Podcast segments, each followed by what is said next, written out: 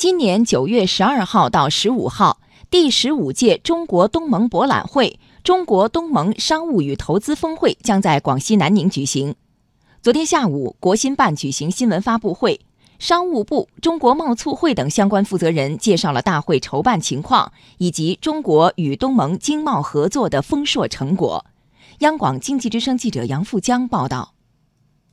二零一八年是中国东盟建立战略伙伴关系十五周年。商务部副部长高燕介绍，十五年来，由于贸易规模大幅提升，投资合作卓有成效，中国已经连续九年成为东盟第一大贸易伙伴。东盟连续七年成为中国第三大贸易伙伴。二零一七年，中国和东盟的贸易额达五千一百四十八点二亿美元，是二零零三年的六点六倍，占中国对外贸易总额的比重进一步上升到八分之一。中国企业投资领域已经从制造业、采矿业、批发、零售等，逐步拓展到电力、供水、电信等基础设施建设。和更加丰富的商贸服务业，中国已经在东盟设立直接投资企业四千余家，雇佣当地员工三十余万人，有力地促进了当地经济社会发展。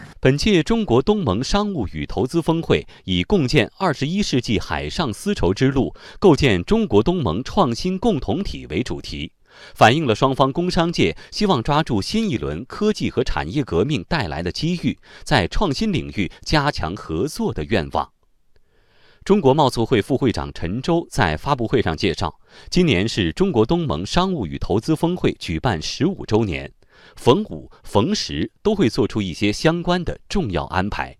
特别是本届峰会新增加的呃首届“一带一路”新经济发展论坛、首届“一带一路”青年领袖论坛、中国东盟跨境电子商务发展论坛等一系列的活动，可以说这是峰会升级版的一个重要的体现。所以我们能够期待呢，呃，这些活动啊能够取得更多的务实的成果。